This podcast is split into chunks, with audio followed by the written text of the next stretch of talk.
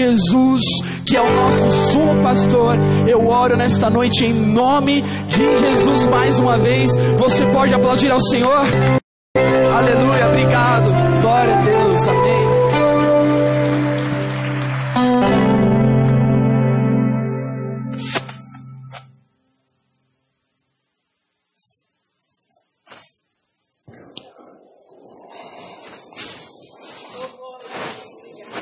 Shalom, irmãos. Pode se assentar em nome de Jesus.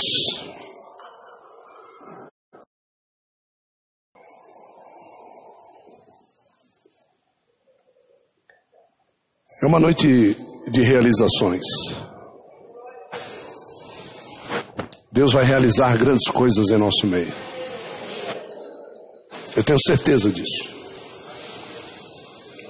Quero agradecer a Deus pela tua presença, pela tua coragem de vencer os maus presságios e as más notícias para se achegar à casa do Senhor. Eu tenho certeza que cada um de vocês será recompensado por essa coragem. Deus é recompensador de homens e mulheres corajosos. Eu não vi ninguém que fosse um corajoso em prol do reino que não tivesse a justa paga do investimento da sua coragem.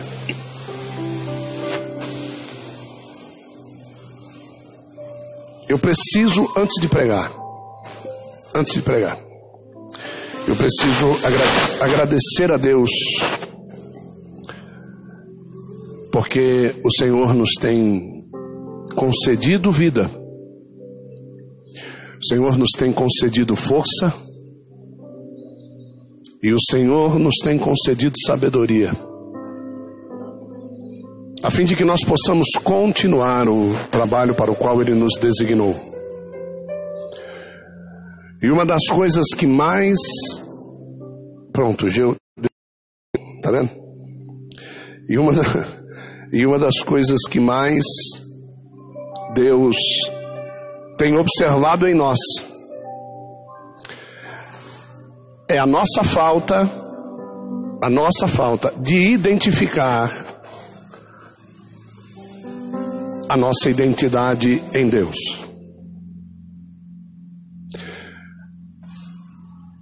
Uma das coisas que o diabo mais tem facilidade de fazer é mascarar quem você é para Deus. E isso faz com que você simplesmente fique rodando em círculos ao redor de uma falsa expectativa. Você, um homem e uma mulher de Deus, com um potencial tremendo de Deus, você não consegue potencializar isso diante dos homens. As dificuldades param você. E isso faz com que o reino seja debilitado. Não por minha causa ou por sua causa, quem somos nós para debilitar um reino eterno? Um reino que já está fadado a ser vencedor. Hã? Então, se eu e você deixarmos de existir hoje, o reino não deixará de existir. Ok? Se, se eu e você hoje pararmos e não quisermos fazer mais nada, o reino continuará a fazer. O reino de Deus tem vida própria, queridos. O reino de Deus não depende nem de mim, nem de você, não depende do seu título, da sua faculdade, não depende da sua inteligência, daquilo que você faz, daquilo que você aprendeu. O reino de Deus é de Deus, não precisa de ninguém. O reino de Deus não tem dono, o reino de Deus pertence a Ele. O reino de Deus não foi outorgado a ninguém. O reino de Deus, ele simplesmente foi colocado diante de nós para que nós o alcançássemos. Eis que está aí diante de vós o reino de Deus. Então, eu e você precisamos entender que os passos que nos separam deste reino dependem somente de nós reconhecermos quem nós somos. A fragilidade da falta da identidade é que faz com que eu e você venhamos não a não reconhecer o reino. Todos nós aqui sabemos aquilo que é de Deus e aquilo que não é de Deus. Todos nós sabemos é, identificar uma manifestação divina, de glória, de graça, de poder, de sabedoria. Quando alguém está falando pela unção de Deus, nós já reconhecemos: esse homem está sendo usado por Deus. Agora veja, a nossa falta de identidade. Eu preciso corrigir essa frase. Nós não temos falta de identidade, Deus nos identificou. O problema é eu não reconhecer esta identidade. Lembrei agora de um filme de Jason Bourne. A saga de Jason Bourne. Um homem que não sabia sua identidade e tinha um valor tremendo, e pelo valor que ele tinha, começaram a persegui-lo e matá-lo. Todos sabiam o seu nome, todos sabiam o seu valor, mas Jason Bourne não sabia. E olha como ele fica nessa saga toda. Ele fica perseguindo quem ele é e ele não consegue achar quem ele é. E muitos estão assim dentro da igreja, ao ponto de chegarem para você e dizerem assim: não, não, você é um mantenedor. Você foi levantado por Deus para dar dinheiro. Meu Deus. Deus não precisa do nosso dinheiro, querido. Deus precisa do nosso eu nele. Vou repetir: Deus precisa do teu eu nele. Sem essa identificação, nós não vamos a lugar nenhum. Eu preciso falar sobre isso então. Três pontos cruciais que estão interligados. Três pontos cruciais que estão interligados entre si e que nos separam da eternidade. Se você não souber esses três pontos, você não vai à eternidade com Deus. Mas eu fiz questão de separar um, um texto aqui.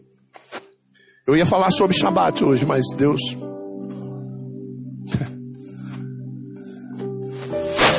Deus desvinculou tudo aqui. Salmo 139, por favor.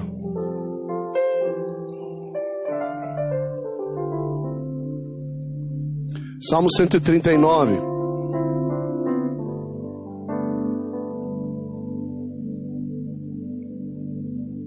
Quero louvar a Deus pela vida do meu companheiro Madruga, que está aqui nessa noite. É, companheiro sempre. Karen, linda de Deus. E, e esta coisa linda que está aí, né? Que nós vimos aí desde o ventre. A Bispa Adriana filmou o parto desta menina linda aí, ó. A Bispa Adriana filmou o parto dela. A doutora Célia Beatriz foi quem fez o parto, não foi isso, Karen? Lá no Hospital Cruz Azul. E temos ali o Gabriel também nos visitando nessa noite. Seja bem-vindo, viu, Gabriel? Deus te abençoe, filhão. Como é que a gente pode receber esse povo lindo? Sejam bem-vindos em nome do Senhor Jesus. Para quem não conhece, você ter ideia de como eles são influenciadores aqui. Quando hoje nós vemos Fontes de Sião, quando hoje nós vemos Companhia de Teatro Calil, essa moça foi uma das sementes do nosso ministério. É? Hã? Fica de pé, Karen. Fica de pé e tira a máscara. Isso. Essa é a Karen.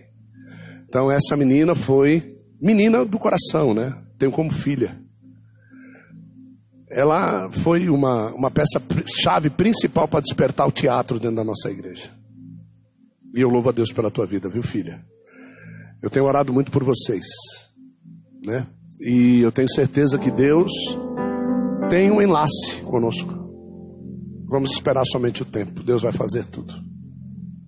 Vamos lá, Salmo 139, vamos ao verso 14. E a todos que nos visitam hoje pela primeira vez, eu não recebi papeleta nenhuma, eu acho que não tem é, ninguém que nos visite diferente assim, mas se houver, seja bem-vindo também. Shalom Aleichem para você, que você seja bem-vindo. Falando de Shalom Aleichem, é, quantos aqui aprenderam um dia a cumprimentar alguém assim, Shalom Adonai? Quantos? Levante a mão. Levante a mão. Ótimo. Quando você aprendeu a cumprimentar alguém Shalom Adonai, você não estava cumprimentando a pessoa, você sabia? Você estava cumprimentando Deus, irmão. Paz, Deus. E o irmão ficava assim, ó. Quando você for cumprimentar alguém, você não fala Shalom Adonai, você fala Shalom Aleichem. Isso, fala Alekem. Isso, Alekem. Isso, agora diga Shalom Alekem. Isso, aí você está falando, paz seja contigo. Amém? Amém, irmãos? Ótimo, legal. Então vamos lá, vai. Salmo 139, verso de número 14. Cumprimentar Deus é ótimo, né? Paz Deus. Vamos lá. Eu te louvarei, porque de um modo assombroso hum, e tão maravilhoso eu fui feito. Maravilhosas são as tuas obras, e a minha alma o sabe muito bem.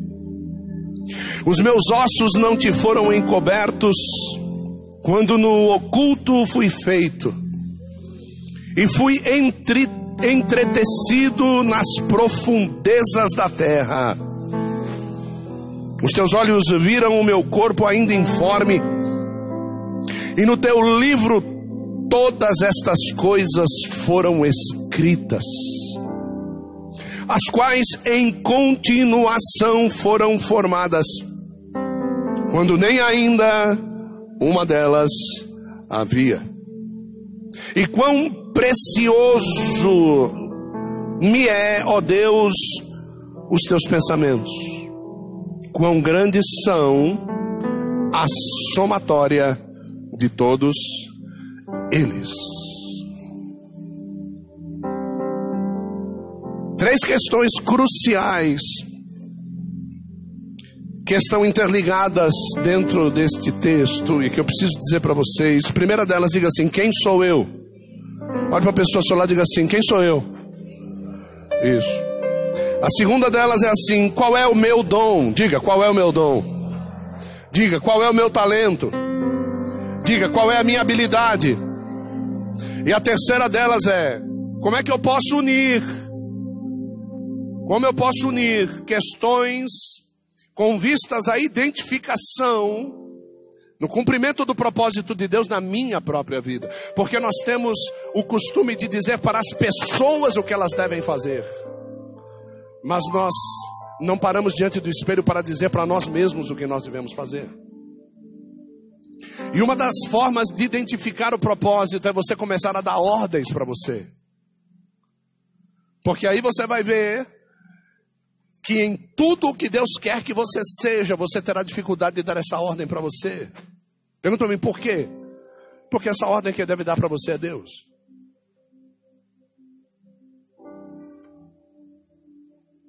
Aquilo que Deus deve nos ordenar, homem nenhum pode nos ordenar. E todas as vezes que nós tomamos decisões, através das ordens que homens nos deram, nós quebramos a cara. Literalmente, vocês, todos vocês, indiscutivelmente, já quebraram a cara, porque vocês foram atrás de ordens de homens. E isso é totalmente diferente de um homem que está imbuído de uma palavra de Deus nos seus lábios. Um homem que está impulsionado pelo verbo. É diferente. Todas as vezes que o verbo se manifesta, existe um haja. Existe um barak, existe um exista. E todas as vezes que Deus fala alguma coisa, uma mudança grande deve acontecer. Preste atenção bem no texto que nós lemos, que diz assim: o salmista dizendo que eu fui formado de uma forma assombrosa. Repete comigo, diga assombroso. Qual é a definição que você tem de uma assombração? Qual é a definição que você tem de algo assombroso? É algo que traz medo. É algo que você nunca viu e que quando vê você traz medo. E uma outra coisa que foi dita aqui é que eu fui formado no, no seio, no centro da terra. Deus tem, meu Deus, Deus tem o ventre das mulheres como a terra. E eu fui formado no ventre de uma mulher que nem você. E, e, e, e o ventre da mulher para o salmista é assombroso. Por que assombroso? Porque ele está, ele não está vendo a formação dele de fora para dentro. Ele está vendo a formação dele de dentro para fora. Ele está vendo tudo o que ocorre ao redor dele. Imagine você ligado por um fiozinho no meio de uma água e você fica se movimentando. Para isso é assombroso. E cada dia vai mudando, olho grande, parece um, um girino dentro de, um, de, um, de, uma piscina, e aquele negócio, e a mulher às vezes vai vomitar, e tudo aquilo é agitado, e aquele negócio é assombroso realmente. Só se você observar assim, porque quem está observando do lado de fora diz que lindo, que maravilhoso, que fofinho, olha, está crescendo, que maravilha, que coisa maravilhosa. Mas quem está do lado de dentro do processo de crescimento que Deus está dando, enxerga todo o processo como assombroso. Se você já esteve num processo de transformação de Deus, você sabe o que eu estou falando. Se você já esteve em um lugar que você não podia sair e que você sabia que quem estava fazendo aquilo era Deus, você sabe que é assombroso. As pessoas do lado de fora dizem: Nossa, como você mudou depois que você foi para a igreja. Você que está dentro do processo sabe que é assombroso. As pessoas elogiam você que está largando a droga, largando a cachaça, largando a prostituição, largando a farinha, largando tudo do lado de fora, você sabe que é assombroso largar. Mas quem olha do lado de fora diz que maravilha, está virando um homem de Deus. O processo do lado de dentro é diferente do lado de fora. Eu te convido hoje para entrar para dentro do processo. Eu te convido para sair desses elogios que o mundo pode te dar, para entrar dentro da moeda de Deus.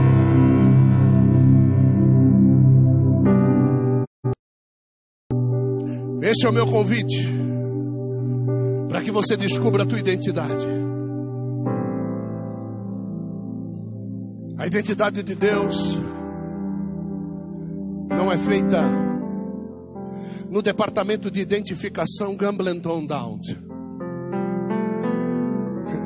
A identidade de Deus não depende da tua digital. A identidade de Deus depende da digital.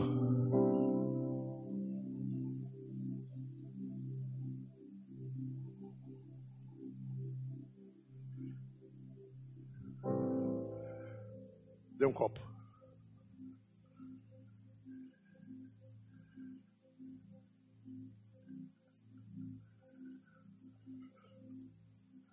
Deus não está preocupado com a beleza desse copo.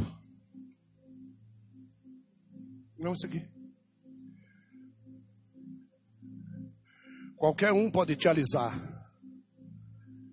e te colocar beleza pelo lado de fora.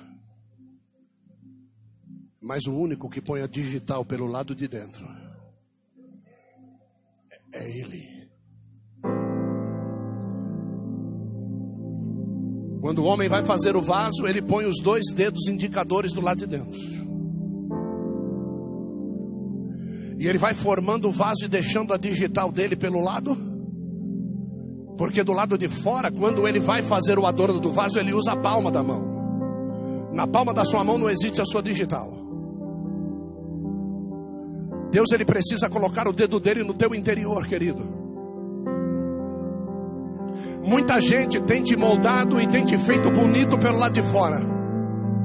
Você pode perder todos os dentes por causa da cocaína, mas você entra num dentista e ele vai te deixar artista. Eu não estou interessado com a boca que todo mundo vê, eu estou interessado com a boca que fala de Deus. Esta não precisa de dente para falar. Deus, a boca que Deus quer usar é aquela que fala daquilo que está cheio o coração. Essa não precisa de dentadura nem de chapa bonita. Essa precisa da digital de Deus no seu interior. Lá para sobre Calamandorabassaio. Então pare de tentar ser bonito. Pare de tentar ser aparente. E vamos para o mundo assombroso de Deus. Vamos para a formação do interior, cuja história já está escrita. Laborque, Fórgia, já está escrita. Nós só estamos vivendo o cumprimento dos dias. Ele não muda a história, Bristane. Ah, a sua mãe pode achar que não, mas a tua história já estava escrita. A tua história está escrita. O diabo não pode fazer nada.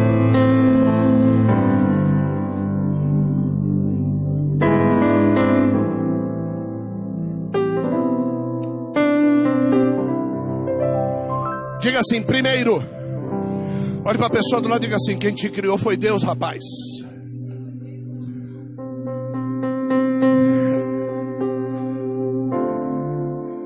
Isso. Agora vou eu fazer uma pergunta que é para ele ficar rodando feito um peru lá fora. Que glória tem o diabo nisso? Como é que ele pode ser glorificado nisso? Quando é que ele vai poder dizer: Fui eu que criei? É, e eu vou dizer uma coisa: a única coisa que ele pode é esconder esta identidade de você. Mas hoje eu vim para arrancar a cortina, hoje eu vim para te revelar a tua identidade, rapaz. Aplauda Jesus.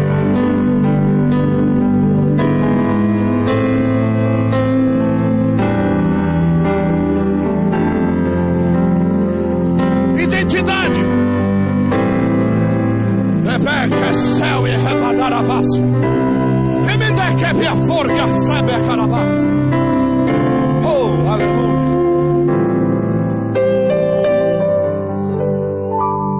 Fomos criados por Deus. Agora é para rasgar mesmo. Pergunta-me por quê? Com um propósito. Já sei que ele vai dizer glorificar a Deus. Não.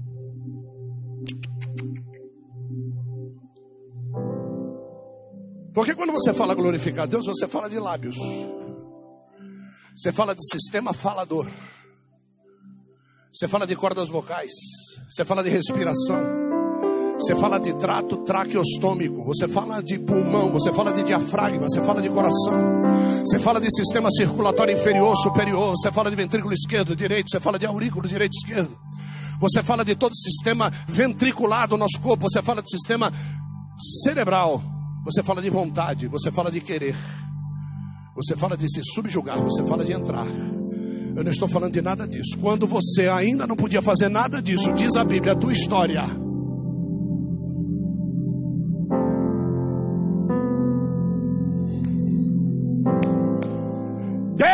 Não precisa de você, Ele já escreveu e está acabado.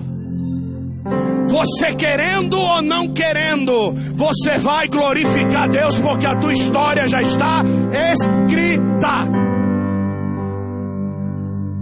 Acabou, pronto. Podemos ir embora para casa, já sei minha identidade. Deus não precisa de mim para nada. Olha só o que, que um louco escreveu. De sorte que haja em vós o mesmo sentimento que houve em Cristo que sendo em forma de Deus não teve por usurpação ser igual a Deus, mas esvaziou-se, esvaziou-se, esvaziou-se, esvaziou-se, esvaziou-se a si mesmo, tomando a forma de servo, fazendo-se semelhante aos homens.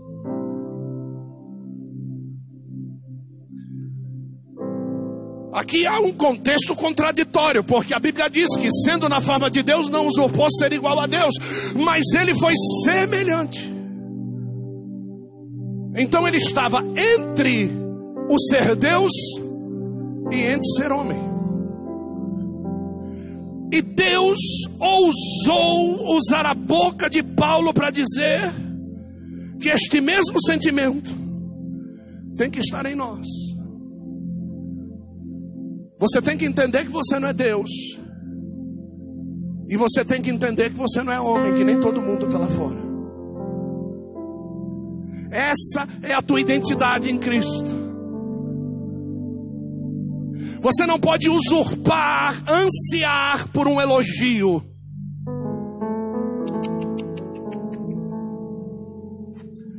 Você não pode gostar que as pessoas digam que você é inteligente, que você é bonitão, que você é fofinha, que você é charmosa. Se você fizer isso, você perde esta semelhança. O dia que chegaram para Jesus e disseram para ele: Você é bom, ele olhou para a cara do cara e disse assim, plenamente enganado: Eu não sou bom. Se fosse alguns de nós aqui dizer: Eu sou o melhor. Não, Jesus disse: Bom.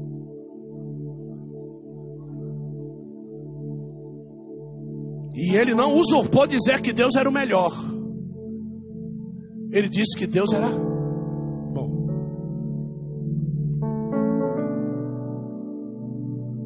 Repita comigo assim, bem gostoso, diga bom.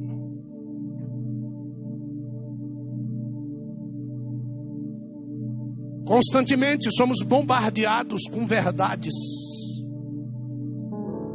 ao nosso respeito. E essas verdades que nos bombardeiam constantemente verdades, elas trazem incógnitas e elas trazem mentiras.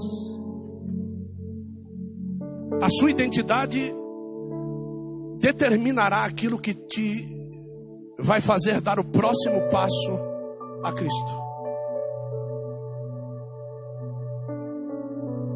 Se caluniam você por alguma coisa e você sabe que aquilo é uma calúnia, por que você para?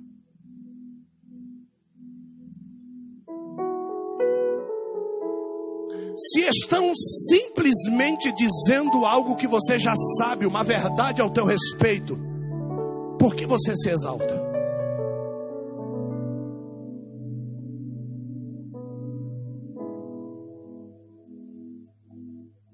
As incógnitas, elas sempre são colocadas diante de nós para que através da demonstração do nosso corpo carnal nós venhamos a revelar quem realmente nós somos. Tentaram fazer isso com Jesus várias vezes. Eles jogavam coisas diante de Jesus para ver o que ele respondia, a fim de tentar saber se ele era o filho de Deus ou não. O que eles mais queriam ouvir de Jesus é: Eu sou o filho de Deus, sim. E ninguém sabia que Jesus era o filho de Deus. O diabo não sabia que Jesus era o Filho de Deus. Os anjos não sabiam que Jesus era o Filho de Deus. Paulo retrata a pessoa de Cristo como um mistério escondido. Falei para os jovens ontem numa reunião que nós tivemos aqui do tal do pergunta para o apóstolo. Qual foi o susto do anjo que desceu no Getsemane quando Deus falou com ele? Desce lá e fala para o meu filho. O cara falou: Quem? Porque ele não sabia. Ninguém sabia. O negócio é tão sério que quando Jesus está adentrando aos portais celestiais, os anjos perguntam: Quem é este que vem aí? Eles não sabiam quem era Jesus. A espada ordenada para guardar o Éden, ela feriu Jesus por não conhecê-lo. É por isso que Jesus foi ferido do lado, porque a espada tinha o que ferir. Então o soldado que aqui na terra o feriu, só o feriu porque ele foi ferido lá na eternidade. Porque nada acontece na terra sem antes ter acontecido primeiro lá. Porque a minha história e a tua história foram escritas lá e não aqui. Por isso que há dificuldade de identificar quem nós somos, porque você tenta descobrir quem você é na história que você escreve aqui. O dia que você dirigir as suas orações para lá e perguntar quem você é lá, você terá facilidade de descobrir quem você é para Ele aqui.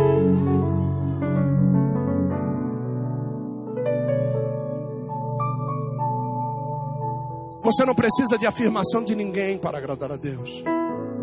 Ninguém precisa dizer que você é uma bênção. Tem pessoas às vezes que fazem um trabalho, seja ele qual for, e pergunta: ficou bom?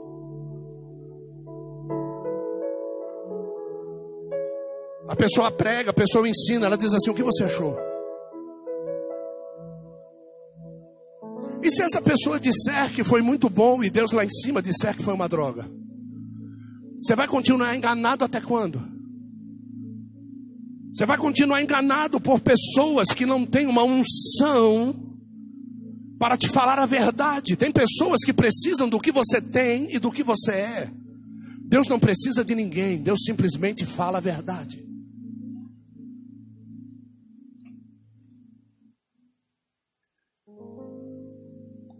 Quando Deus faz o homem, já falei sobre isso aqui, eu não lembro quando foi, mas falei. Ele faz o homem à sua imagem e Então, olha só. Deus faz o homem a sua imagem e vírgula. Aí ele diz: a sua imagem e semelhança Deus os criou. Existe uma diferença entre muito, muito grande entre fazer e criar. Para Deus, fazer não é agir. O verbo fazer no hebraico quer dizer dimensionar na mente. E a palavra criar, barak, só é utilizada para feitos que só Deus pode fazer. Então, quando Deus escreve a tua história, Ele faz você lá, imagina aquilo que você deve ser. Quando você nasce aqui, Deus traz à existência aquilo que Ele já havia projetado para você. Mas Deus não nos faz nascer grandes, nós precisamos crescer. É por isso que a Bíblia diz que nós devemos crescer diante de e diante dos. E nós devemos crescer em conhecimento e em graça. Não existe graça na presença do diabo. O que, que quer dizer isso? Você pode adquirir todo o conhecimento que você quiser, mas se não houver graça, não vai haver cumprimento do propósito. Então Deus, quando faz um homem, faz a sua imagem e a sua. Como Deus fez o homem a sua imagem, se Deus é espírito? E a palavra imago quer dizer imagem real. Imago Dei quer dizer imagem de Deus. Então, se nós somos feitos imagem de Deus, que imagem que nós somos feitos? No livro de Hebreus diz que sacrifício tu não quiseste, mas corpo tu me deste. Quando foi que Deus deu o corpo para Cristo? Quando ele nasceu de Maria? Esse é o seu engano. Deus deu o corpo para Cristo antes de tudo ser criado. E quando ele faz Adão, faz Adão a imagem deste corpo. O corpo perfeito de Cristo, coadunado com isso. Eu quero que vocês sejam como Cristo.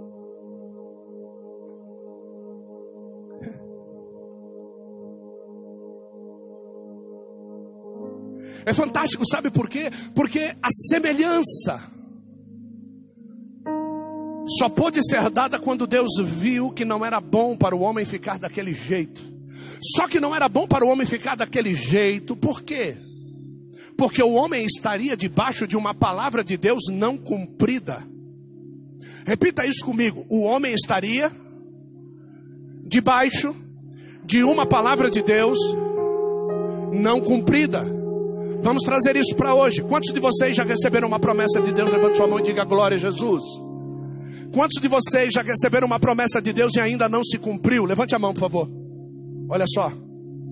Deixa eu dar Deixa eu fazer uma pergunta para você: é bom estar debaixo de uma palavra de Deus que não se cumpriu? É bom? É bom Deus dizer que Ele vai fazer alguma coisa e termina o dia e Ele não fez?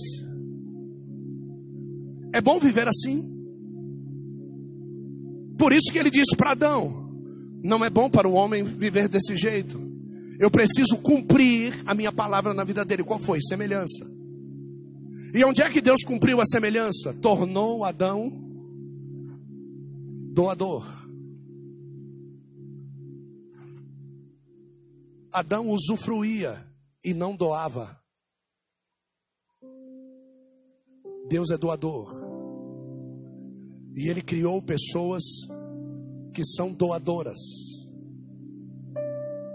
Então Deus deita Adão, corta Adão, retira a costela, Adão doa uma costela. E da costela nasce a sua companheira. E aonde é que Adão Onde é que Adão aprendeu isso? Adão aprendeu isso com o cordeiro que foi imolado antes da fundação do mundo. Porque antes da fundação do mundo, Deus pegou Cristo, deitou Cristo, cortou Cristo do lado, do lado de Cristo saiu água, saiu sangue e a sua esposa nasceu dele.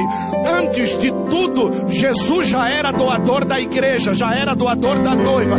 Então Adão, criado por Deus, deveria deitar, ser cortado, doar para ter uma companheira. Quando é que nós vamos deixar de ser usurpadores da promessa e vamos passar a viver tudo aquilo que está dentro de nós, aquilo que Deus projetou para você, ninguém vai te dar, vai nascer de dentro de você para fora. Você vai gerar quem você é. Mas para isso você vai precisar ser sedado, vai precisar ser cortado, vai precisar sangrar, vai precisar perder fluido de vida, você vai precisar passar.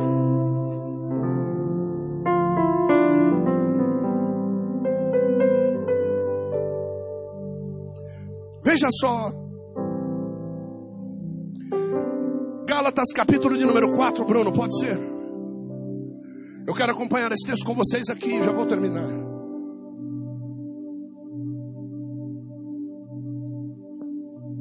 Gálatas 4, verso 1. Diz assim: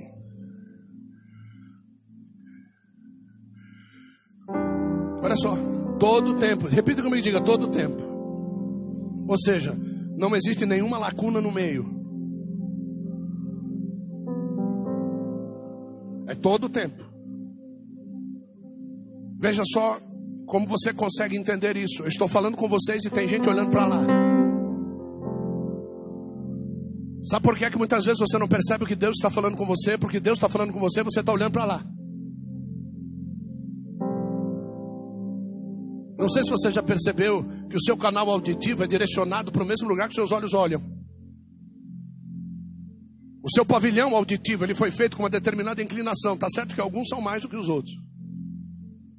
Mas o seu pavilhão auditivo, ele foi feito para receber som não dos lados, ele foi feito para receber som da frente. Se você pegar o seu dedo indicador e começar na ponta de cima da sua orelha a fazer a curva de todo o seu pavilhão auditivo, você vai ver onde é que as curvas do som vão parar. Eles vão parar dentro da sua orelha dentro do seu canal auditivo, que vai bater no seu tímpano, que bate na bigorna, no estribo, e que depois vai para a janela oval, na cóclea, vai mexer com toda a endolinfa e vai mandar os sinais para o seu cérebro.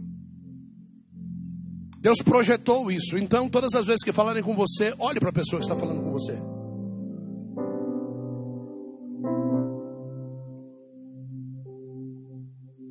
Diga assim, todo tempo se ele diz todo o tempo, é desde que eu nasci até a hora que eu morrer, todo o tempo. Diga todo o tempo. Olha só o que, que diz assim, ó. Todo o tempo o herdeiro é menino. Todo o tempo o herdeiro é menino? Não. Ele diz em todo o tempo que o herdeiro for menino. Porque o herdeiro vai deixar de ser menino e vai se tornar jovem, depois vai se tornar homem. Mas em todo o tempo que ele for menino, Deus vai colocar alguém para cuidar dele.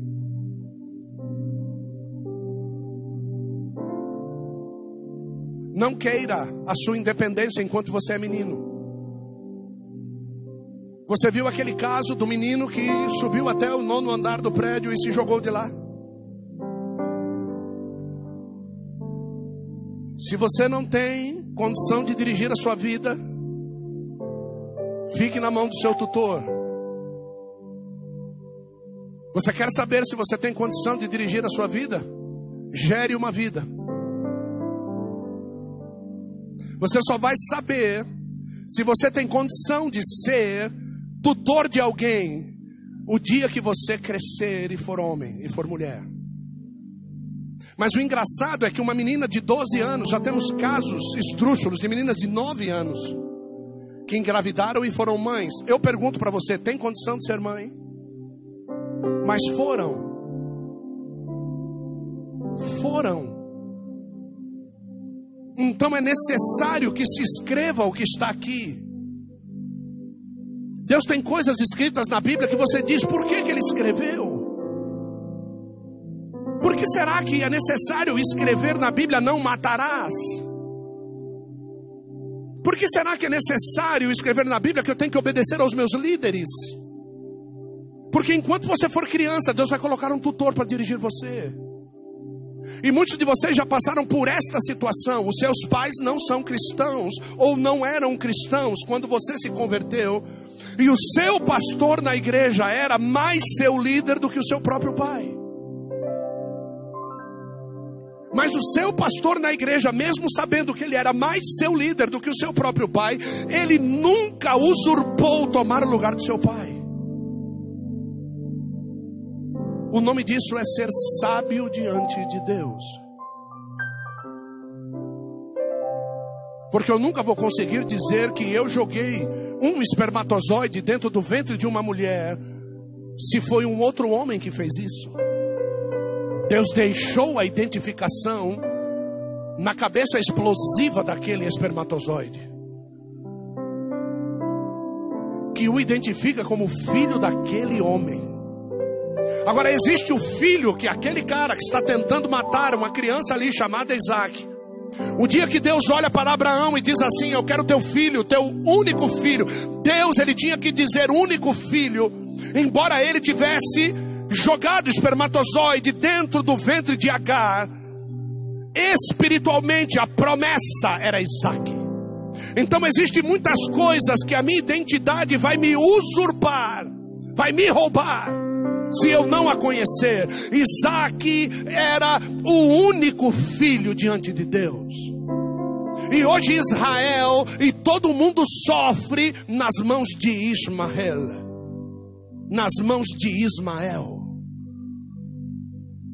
Então quer dizer que se eu não conheço a minha identidade, eu posso tomar decisões abusivas, sim, abuso de poder. Eu querer tomar decisões no lugar de Deus, quando Deus não ordenou eu fazer as coisas.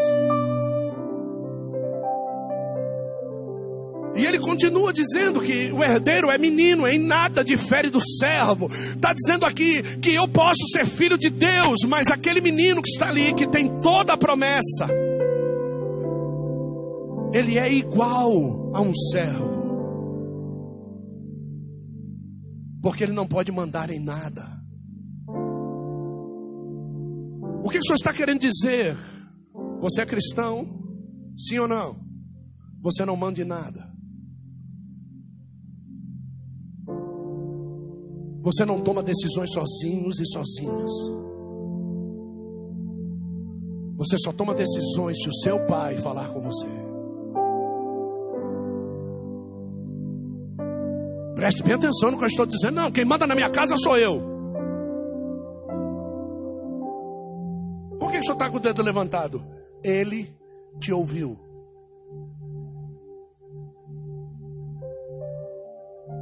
Quem decide o que eu faço com o meu dinheiro sou eu. Ele te ouviu.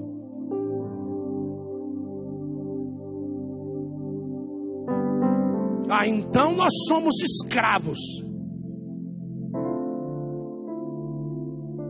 Até o dia que você quiser andar debaixo do azorrague de Deus, do chicote de Deus. Já não vos chamo mais de escravos. Novo Testamento, Rubenitz, já não vos chamo mais de escravos, mas vos chamo de amigos. Então veja bem, que até aquele momento eles eram escravos. Já não vos chamo mais de Rupenitz, vou vos chamar a partir de agora de amigos.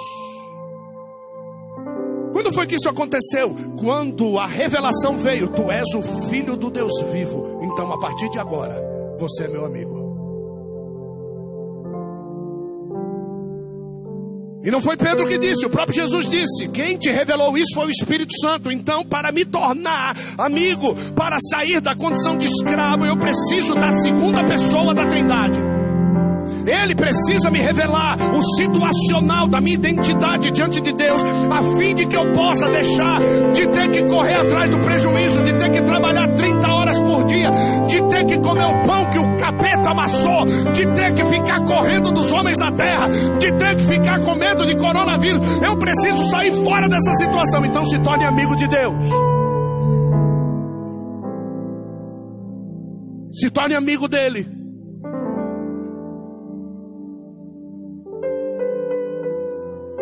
Ele sempre vai dizer em todo tempo.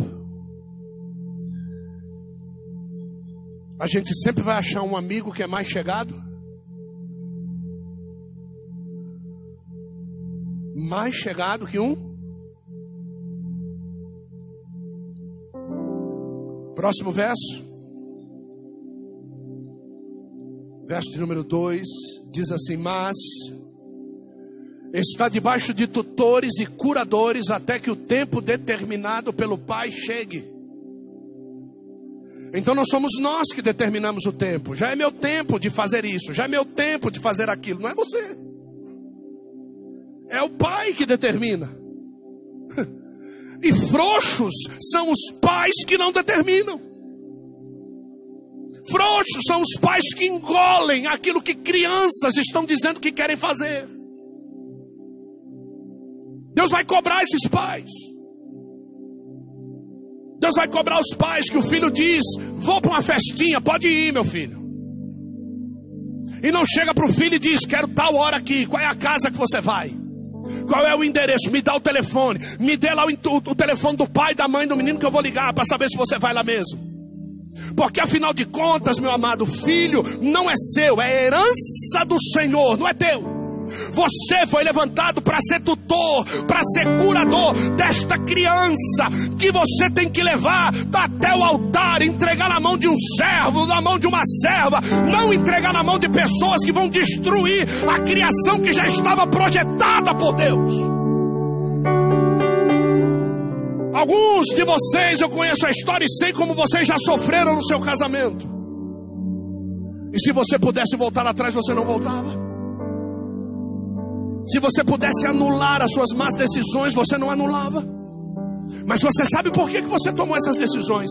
Duas são as oportunidades: ou porque o teu pai era frouxo, ou porque você se fez de bobo e não quis ouvir o que o teu pai te disse. O pai disse: Não faça, eu vou fazer. Não faça, fugiu de casa. Não faça, criou barriga. Não faça, e você vai e faz o que você quer. É? Então presta atenção. O que é que vai dizer aqui? Verso 3: Assim também nós, quando éramos meninos, estávamos reduzidos à servidão debaixo dos primeiros rudimentos, mas vindo à plenitude dos tempos, Deus enviou seu filho nascido de mulher, nascido sob a lei, para remir o que estava debaixo da lei, a fim de recebermos a adoção de filhos. Você não é mais alguém que não tem pai. E eu posso lhe dizer: você foi adotado por alguém que não é frouxo. Você foi adotado por alguém que sabe puxar a orelha.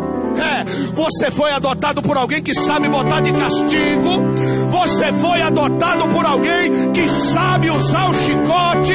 Você foi adotado por alguém que sabe quebrar perna, sabe colocar em cima do cavalo. Você foi adotado por alguém que quer te dar um bom fim, quer te dar a eternidade ao lado do Supremo Pastor.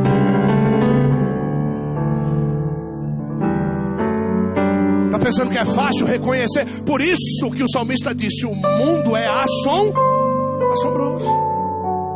Está é. Tá pensando que é fácil ser crente? Tá pensando que é... tá. Tem muita gente que pensa que é só dançar dois hinos, eu já sou crente. Não. Que é só tocar aqui, ó. Não. Não. Não. Não é isso. Mensagem? Não, não, não, não. Quer só abrir uma igreja e negócio? Não.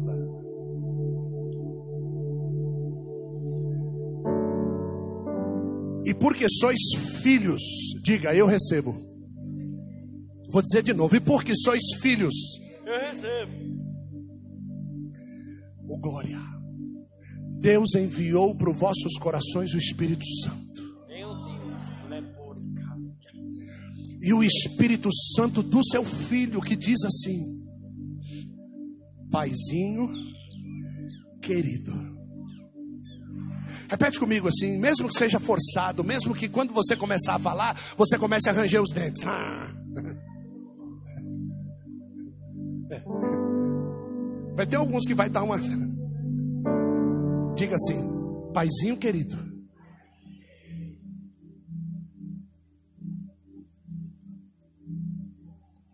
Não precisa me dizer quantos. Você sabia que cerca de 80% dos crentes não conseguem orar a Deus e falar essa frase chorando?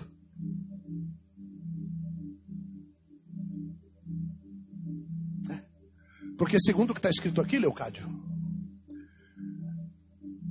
porque eu sou o quê? Então a identificação de um filho, a identidade de um filho é essa. Que Deus, diga, Deus enviou ao meu coração o espírito do seu filho. E esse espírito em mim, digo, esse espírito em mim, faz eu, faz eu,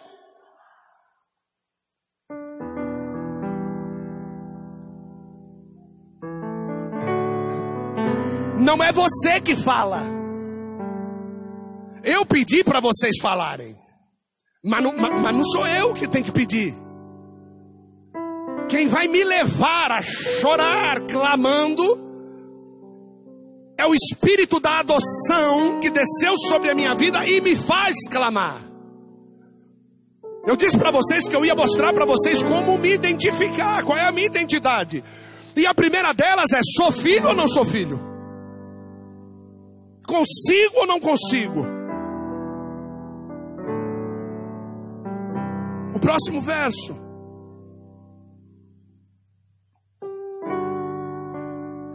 Assim que já não és mais,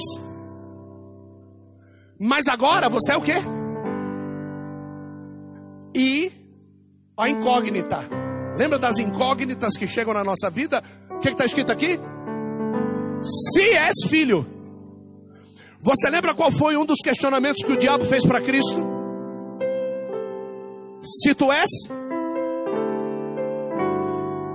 esta incógnita chega todos os dias pela tão grande nuvem de testemunhas que estão ao nosso redor, e eles são capacitados ou por Deus, como corretores de doutrina e caminhamento diante da palavra, ou pelo próprio Satanás, quando ele foi questionar, porque ele não sabia se Cristo era ou não era filho de Deus.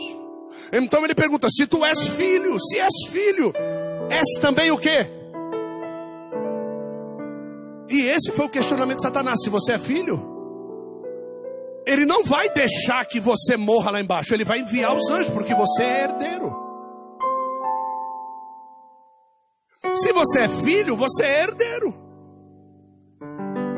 Mas herdeiro do quê? Se até hoje eu não identifiquei o que Deus preparou para mim, que está escrito ao meu respeito desde o início. Esse é o mundo assombroso que nós vivemos. De nós termos um casamento, você está com a minha caneta. Quem deu ordem para você usar a minha caneta? Ah, se foi ele, pode usar. Então. Está dando para vocês entenderem como são os casamentos? E as pessoas não entenderem que isso faz parte da herança. As pessoas não entenderem que a herança de Deus sobre as nossas vidas faz com que nós venhamos a continuar o momento feliz que nós geramos através desta filiação do Espírito dentro de nós. Então, se eu sou feliz num determinado momento, eu tenho que fazer todos os cálculos espirituais e saber que naquele lugar é o lugar aonde eu recebo a minha herança. Se você briga com a esposa, briga com o pastor, briga com vizinhos, briga com todo mundo, esse não é o lugar que Deus preparou para você. Faça os cálculos e veja onde estão os erros e comece a se deslocar até o último lugar aonde você se lembra que esteve feliz diante de Deus, recebendo dele todas as promessas que ele te prometeu. Esse é o lugar da bênção de Deus. Esse é o lugar aonde você não deve arredar o pé. Tristes são os casamentos que o marido e a mulher só se dão quando estão fazendo um relacionamento sexual. Então você vai ter que ficar fazendo relacionamento sexual sua vida toda. E é justamente por isso que existem alguns casais que são realmente assim. E quando a mulher nega, ele vai buscar outra fora de casa. Porque a grande realidade não é que ele encontra o lugar onde Deus está, mas ele encontra o lugar onde há prazer para ele. Ou ela encontra o lugar que há prazer para ela. Quando uma pessoa não é elogiada num lugar, ela vai buscar lugares que a vão elogiar. Ela acha que aquele lugar é o lugar que Deus preparou para ela.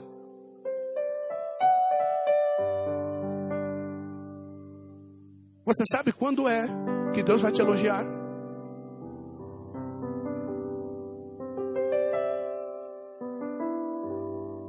Servo bom e fiel, entra no gozo do teu Senhor.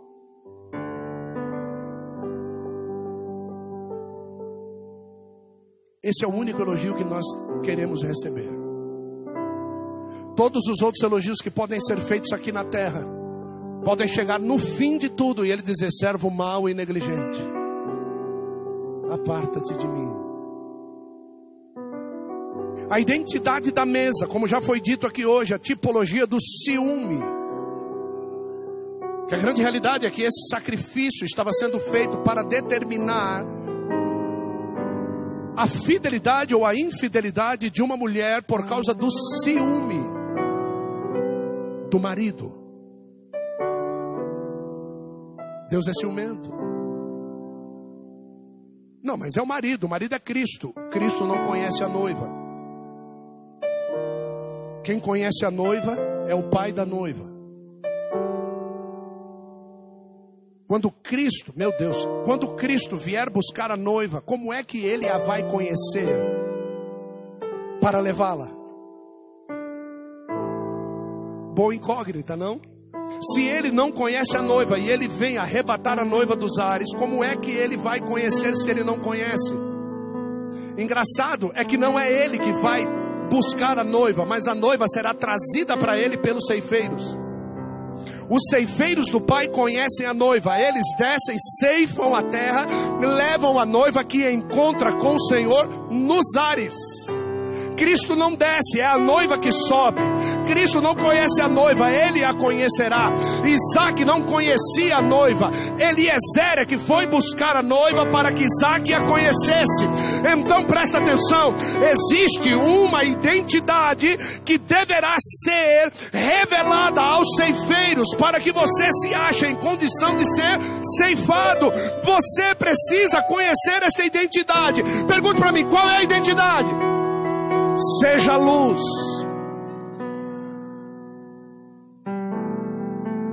E aí você vai entender por que, que ele disse: não se esconde uma candeia acesa debaixo da cama. Porque se você pegar a tua luz e colocar debaixo da cama e os ceifeiros descerem, eles não vão, ver, vão ver a luz. Se eles não virem a luz, grande será o desastre. A casa vai pegar fogo, você vai ficar na terra. E eu vou dizer uma coisa para você: candeias acesas devem ser colocadas no velador, no lugar mais alto da casa, para que toda a casa seja iluminada. Seja luz por onde você passar, num velório, seja luz, no aniversário, seja luz, seu trabalho, seja luz, faculdade, seja luz. Agora é para arrebentar na igreja, seja luz. Seja luz aqui dentro.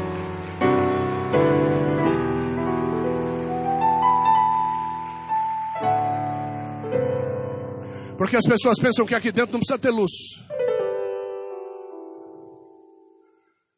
Tem pessoas que vêm mostrar as densas trevas que estão vivendo aqui dentro.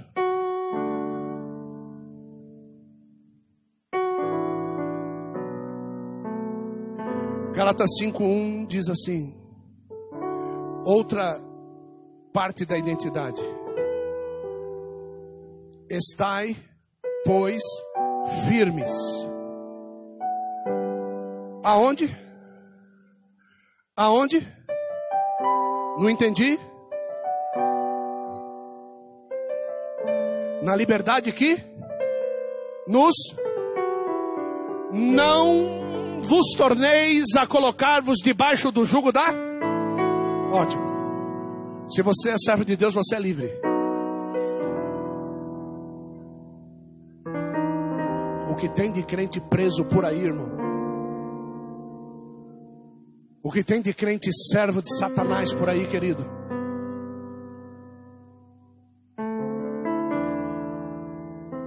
E a última das identidades.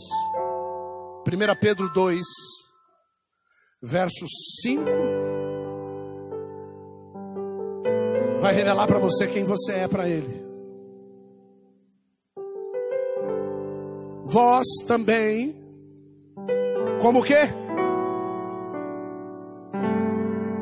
Sois o que? Casa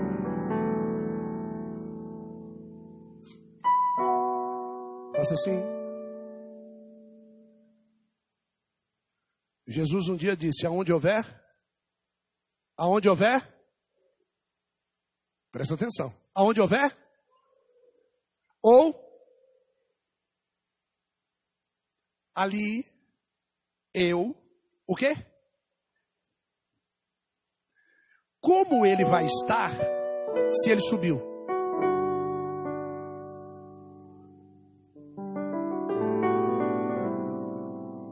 Esta foi a preocupação dos discípulos, Brissani. Porque quando ele sobe e ele é visto nos ares, os discípulos disseram: Ele disse que ele estaria. Aonde houvesse, aonde houvesse, ou nós estamos em 120. E ele está indo embora. Ele está indo embora. Então, tem alguma coisa errada. Ao perceber a preocupação pela onisciência, ele disse: Não vos preocupeis, eu vos enviarei outro consolador.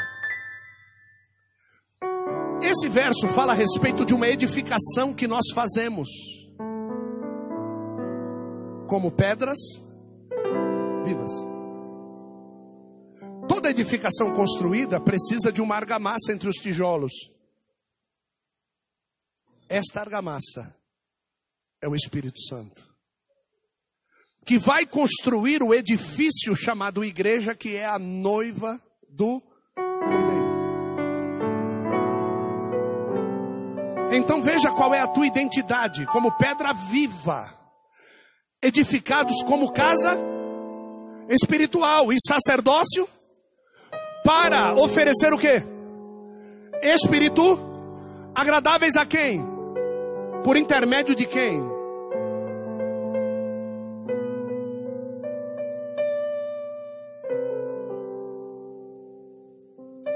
Amor de Deus, tente identificar-se dentro deste verso como pedra viva.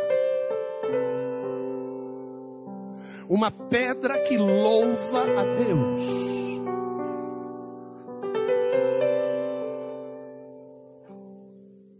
Uma pedra que numa revelação, eu vou trazer algo para você agora fantástico, que Jesus ele chegou para Pedro e ele disse assim: Tu és Petrus. Você é um pedregulho. Você sabe o que é pedregulho? É a mistura de pedra com bagulho. Pedregulho é aquilo que você tropeça, pedra é aquilo que te faz base. Ninguém constrói casas em cima de pedregulho, você constrói casa em cima de rocha. Então Pedro havia dito: Tu és o filho de Deus. Ele disse: Olha, tu és Petros. Você é pedra de tropeço hoje, varão.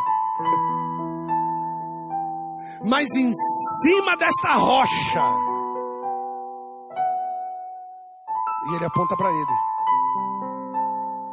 Eu edificarei a minha igreja.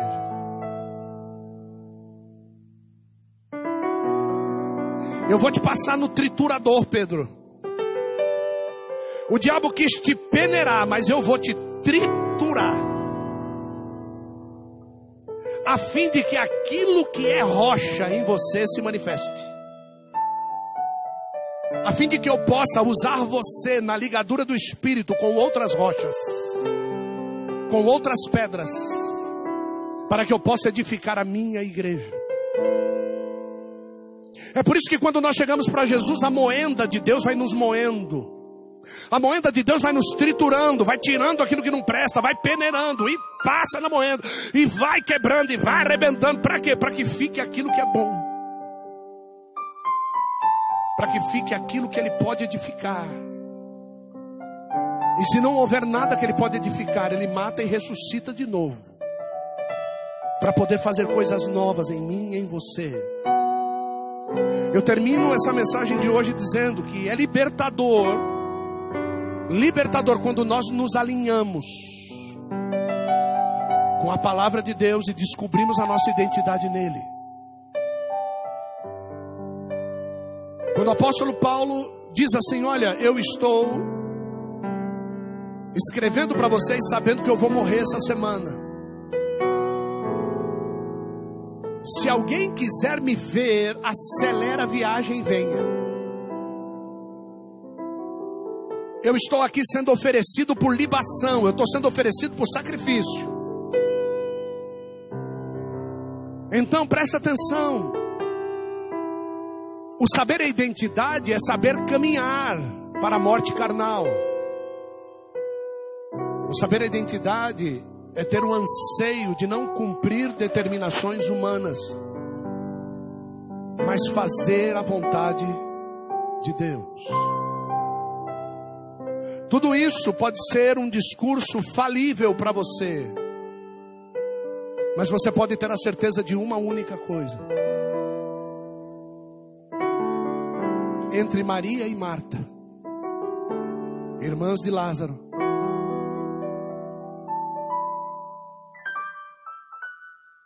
Jesus não falou que o que Marta estava fazendo era um mau caminho. Ele não falou que o que Marta estava fazendo era degradante. Mas ele deixou bem claro que o que Maria estava fazendo, ela levaria com ela para a eternidade. Então, muitos de nós podem escolher claramente aquilo que quer levar para a eternidade e aquilo que vai ser tirado de nós. Quando você dá um, um, um presente para uma criança, ela gosta muito daquilo. Quando você tira esse presente da criança, ela se entristece muito. E triste vai ser para nós se nós colocarmos todo o nosso coração em coisas que nos serão tiradas de nós. Que eu e você venhamos nesta noite a descobrir que a minha identidade, ela é somente espiritual. Ela não trata de coisas terrenas ela trata de coisas espirituais.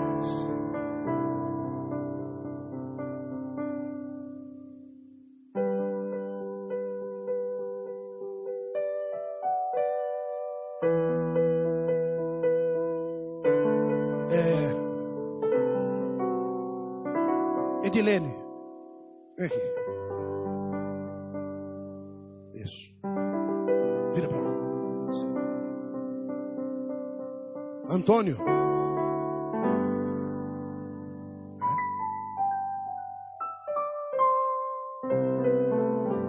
É. Jéssica.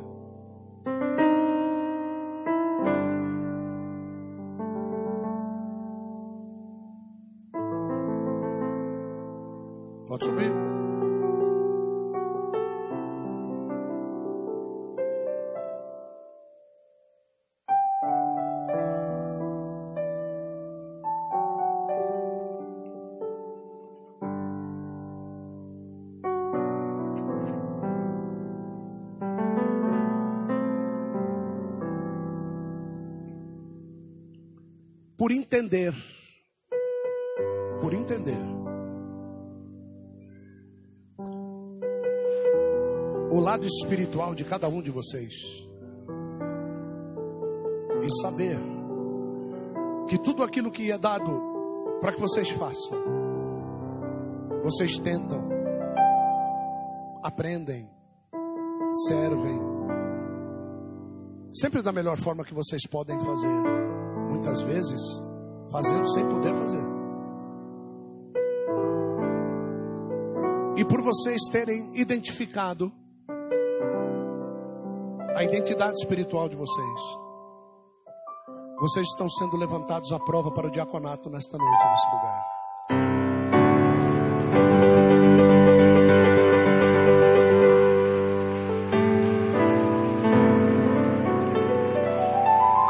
Muitas vezes, as pessoas que nos cercam, nos cercam de promessas negativas. Mas o verdadeiro valor, às vezes, está dentro da nossa casa. Só quem convive com a gente dentro da nossa casa sabe quem nós somos. Né? E preste bem atenção: muitas pessoas já subiram aqui e negaram o chamado. Literalmente negaram o chamado. E eu estou nesta noite fazendo o que Deus está mandando fazer. Tanto é que o meu coração mandou escrever mais dois nomes aqui. E o Espírito Santo falou não. O Espírito Santo falou não. Pronto. Eu escrevi, mas o Espírito Santo falou não. Porque eu preciso ser servo. Então, voltamos a conversar na ceia do mês de agosto. O que vai acontecer? Nada. Vocês só vão continuar sendo servos como vocês são. E já teve pessoas que nós chamamos para o diaconato e quando chegou aqui em cima, Deus mandou ordenar pastor. Então presta atenção que quem ainda continua mandando na casa, Deus seja louvado pela vida de vocês. Obrigado, obrigado por facilitar a minha vida em continuar a buscar a palavra de Deus, porque diáconos foram levantados para isso. Os diáconos são aqueles que chegam para os pastores e perguntam assim: o que, que eu posso fazer para o Senhor continuar a ser uma bênção na minha vida? Esses são os diáconos. E eu percebi isso na tratativa, em como se faz, em como se cuida. E vocês têm isso. E eu quero levantar um time de pessoas assim, porque não sou eu que vou ficar aqui. Todo mundo sabe que o meu chamado não é aqui. O chamado, o meu chamado da minha esposa não é isso aqui. Mas o senhor cuida tanto disso aqui. Não, eu não fui chamado para cá. Eu estou cuidando para ele, não é para mim. Ridículo é o pastor que faz a igreja ficar bonita para ele congregar. Não, eu sou, eu sou apóstolo. Eu sou das nações. Eu não, eu não sou daqui da Vila Maria. Mas eu não consegui sair da Vila Maria ainda, porque eu não consegui ninguém que pudesse tomar conta daqui. Como nós sabemos que esse tempo está se aproximando e Deus está enviando valores que se preocupem conosco, que olhem para nós e digam assim: é, o senhor está precisando de alguma coisa? Não é puxando o saco, mas é facilitando. Atos dos Apóstolos, por favor, capítulo 6.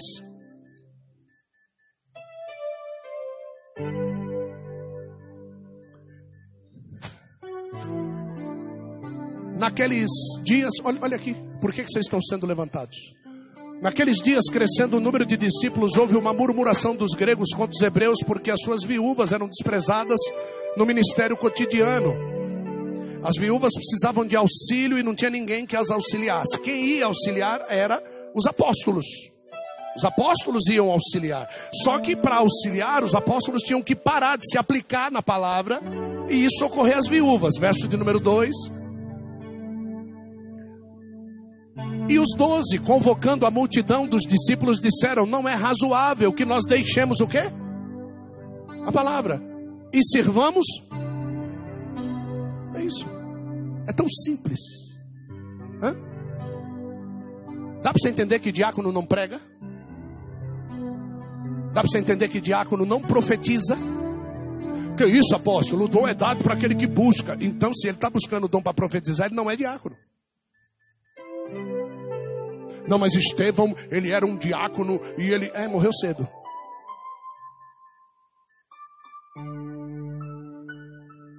Ouça, verso 3. Escolhei, pois, irmãos, dentre vós, sete homens do quê?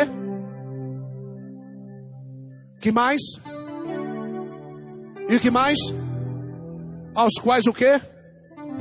Sobre sobre o quê? Importante negócio. Ser diácono é ser o quê? Importante no Deu para entender? Deu para entender as qualificações? Boa reputação, cheios do Espírito Santo, de sabedoria. Hã? Deu para entender que daqui até lá nós vamos verificar isso sobre a vida de vocês. Já sabemos que possuem, por isso se portam como se portam. Mas agora tem mais alguém que sabe que vocês foram separados e vai tentar afastar vocês desse caminho que vocês estão perseguindo. Ok? Deus seja louvado, aplauda ao Senhor.